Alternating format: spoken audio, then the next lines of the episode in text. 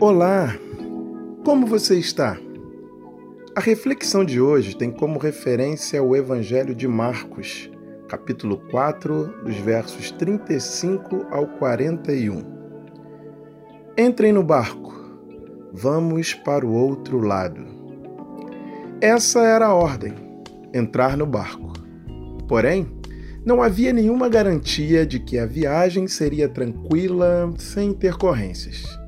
O que existia era a intenção de chegar do outro lado. De repente, surge uma mudança nas condições do tempo e aqueles homens, em sua grande parte pescadores, demonstraram estar com medo da tempestade que os assolava. Abandonar o barco ou seguir em frente dentro dele? Será que chegaremos do outro lado? Porém, mesmo em meio à tempestade, permanecer no barco ainda parecia ser a melhor escolha a fazer, pois jogar-se nas águas poderia simplesmente acelerar o processo de morte iminente que parecia mais próximo deles que a segurança da margem do outro lado.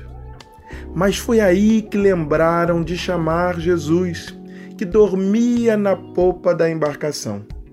Mestre, não se te dá que pereçamos? Como podes dormir em meio a essa tempestade que nos assola? Jesus estava no barco, sob o mesmo balanço da embarcação e da força do vento que os assolava. Porém, sua autoridade era sobre toda e qualquer adversidade que sobreveio a eles na ocasião. Diz o texto que ele, despertando, repreendeu o vento e disse ao mar: Cala-te, aquieta-te. E o vento se aquietou e houve grande bonança.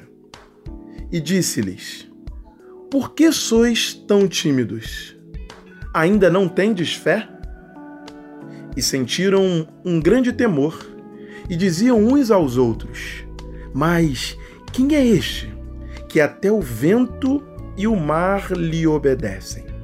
Maravilha, maravilha. Esse era e é Jesus, aquele que segue tendo poder e autoridade sobre todas as coisas visíveis e invisíveis. Quando as tempestades da vida me sobrevêm, tenho aprendido a repreendê-las na autoridade desse nome que é sobre todo nome, Cristo Jesus.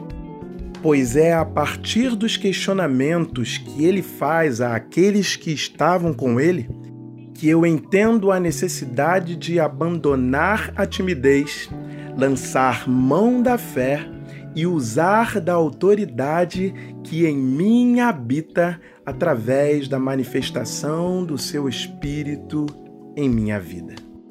E eu convido você a experimentar fazer o mesmo.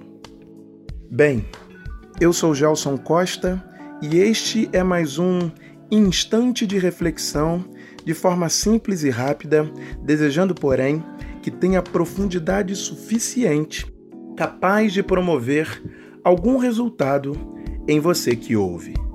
Deus te abençoe.